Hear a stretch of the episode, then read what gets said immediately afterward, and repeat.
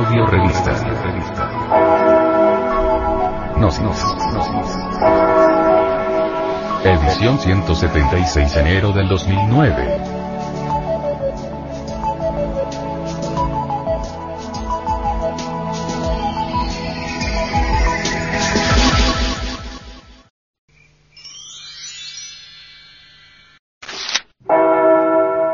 Actualidad. Metanoia. Vemos las cosas, por así decirlo, a través de nuestro aparato mental. Todos tenemos actitudes mentales. Tenemos un aparato mental para la recepción de las impresiones que vienen del mundo exterior, y aceptamos, según ese aparato, una serie de ideas como si fueran enteramente verídicas, completamente razonables, verdaderas. No tenemos capacidad para ponerlas en tela de juicio.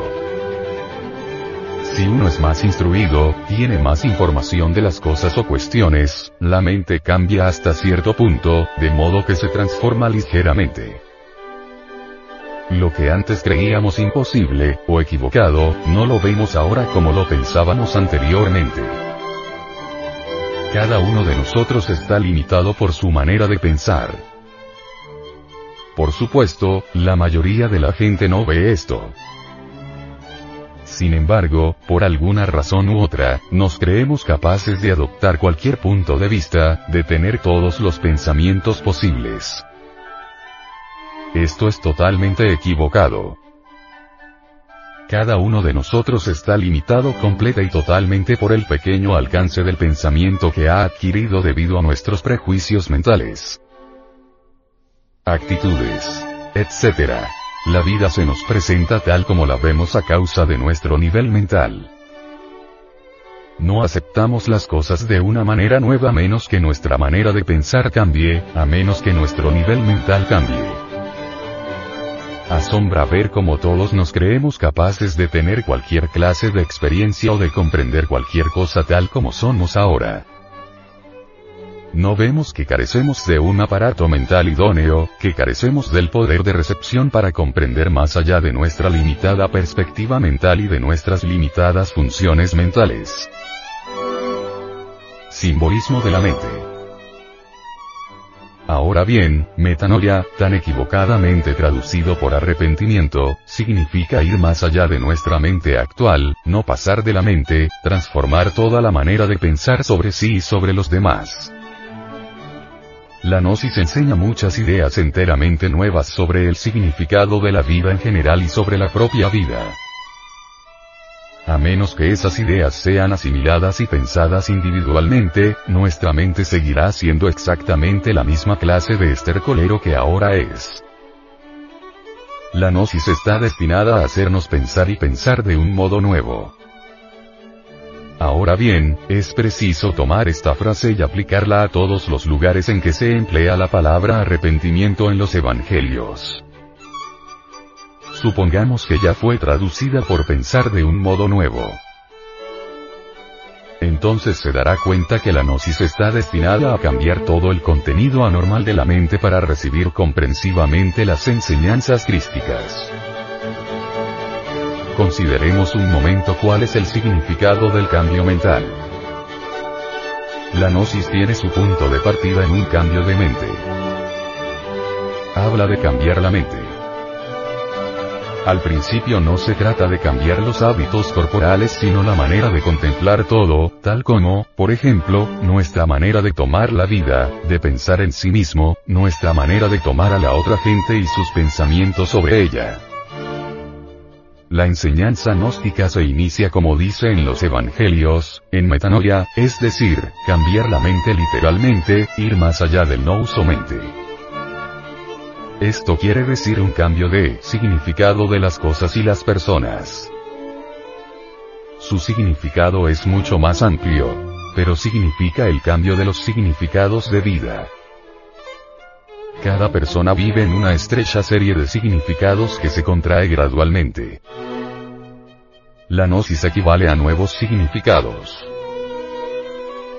Muchas cosas se han dicho sobre el cambio de mente, sobre metanoia en los evangelios, y mucho se ha dicho acerca de que la gnosis puede suscitar en nosotros una nueva manera de pensar. Aquellos que no comprenden que la gnosis puede suscitar en ellos una nueva manera de pensar, les aconsejamos que reflexionen sobre lo que la gnosis dice. ¿Entienden lo que quiere decir un cambio de mente? Les aconsejamos que indaguen sobre sí mismos y sobre lo que la Gnosis dice sobre nosotros mismos, y sobre la enseñanza que ella imparte acerca de las cosas contra las cuales debemos luchar y cuál es el objeto de esta lucha. Por mucho tiempo la enseñanza gnóstica permanece como algo externo, en el pizarrón de la memoria. Pero al cabo de un tiempo una persona suele darse cuenta que es muy cierto que está dormida y tiene emociones negativas, etc o se da cuenta de otra cosa, de alguna otra idea que la gnosis enseña. Si la enseñanza se encuentra en la memoria del centro intelectual no podemos hacer uso correcto de ella. Porque así tenemos un impedimento para poseer las ideas de la enseñanza gnóstica, para ver las cosas desde lo que enseña sobre nosotros mismos, los otros y la vida.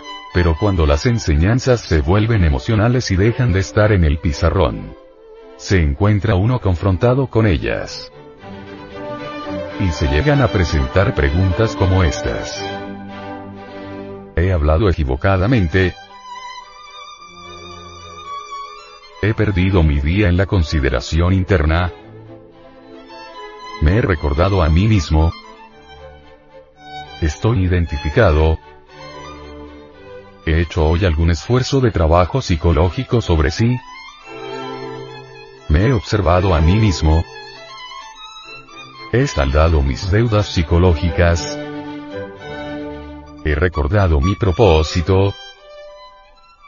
Todas estas preguntas y muchas otras se levantan enfrente de uno, entre uno y la vida externa.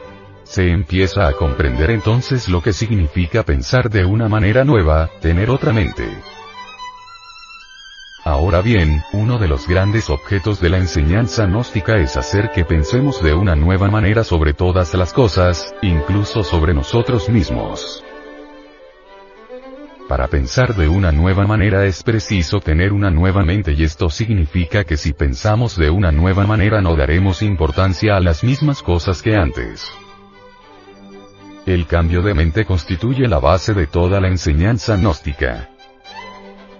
Hablando con mayor profundidad, ello se debe a que el hombre está tan encerrado, tan dormido, que la única cosa dejada abierta para él, para que pueda ponerse en contacto con él, es el camino que conduce a la mente.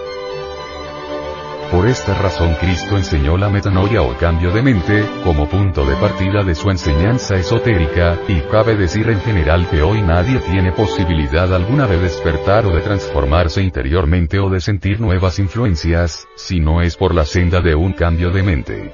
La mente debe cambiar, es decir, la manera de dar importancia a las cosas debe cambiar.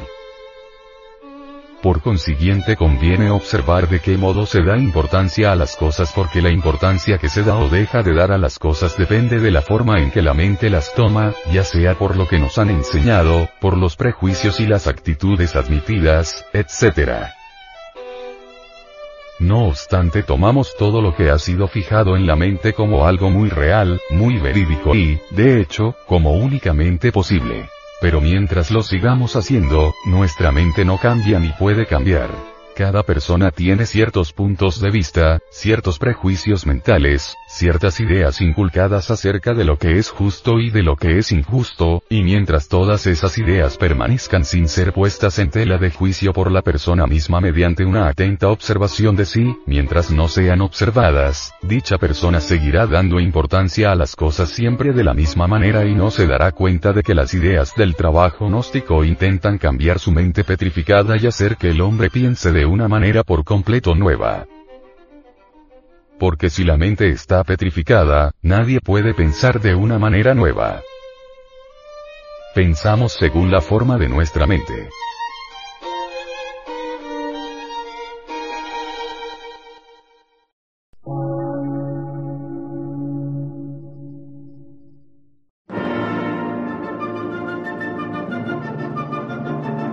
emisora gnóstica transmundial.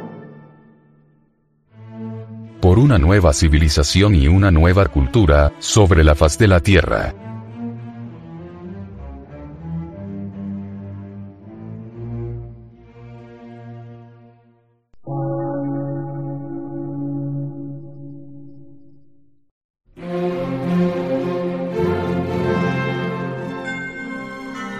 Medio de radiodifusión, científico, artístico, místico y filosófico, de la Asociación Colombiana de Centros de Estudios Gnósticos, Antropológicos, Psicológicos y Culturales, A.C.